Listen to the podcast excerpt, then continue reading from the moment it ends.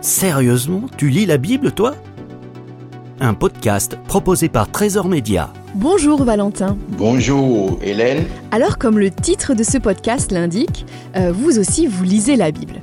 Valentin, depuis combien de temps lisez-vous la Bible euh, et qui vous l'a fait connaître? Ça fait très longtemps, il faut vous dire que depuis mon, mon enfance, euh, je suis issu d'une famille catholique, mais j'ai commencé à lire réellement et de façon assidue la Bible il y a 40 ans parce que j'avais un ami qui fréquentait en ce moment euh, une église euh, évangélique qui me posait des questions, qui me montrait des choses dans la Bible, et ce qui n'était pas exactement la connaissance que j'avais de Dieu, ni la connaissance que j'avais de, la Bible. Donc par curiosité, j'ai acheté une Bible, j'ai commencé par euh, la lire avant finalement donc de croire réellement, avant de donner ma vie à Jésus-Christ.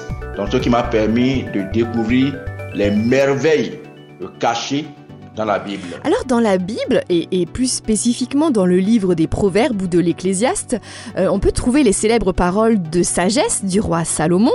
Euh, y en a-t-il justement une ou l'autre euh, qui vous a impacté particulièrement? Tous les livres de Proverbes et tous les livres de l'Ecclésiaste, c'est des mines d'enseignement. Proverbes chapitre 8 verset 10 à 11 Préférez mes instructions à l'argent et la science à l'or le plus précieux, car la sagesse vaut mieux que les perles. Elle a plus de valeur que tous les objets de prix. Vous voyez?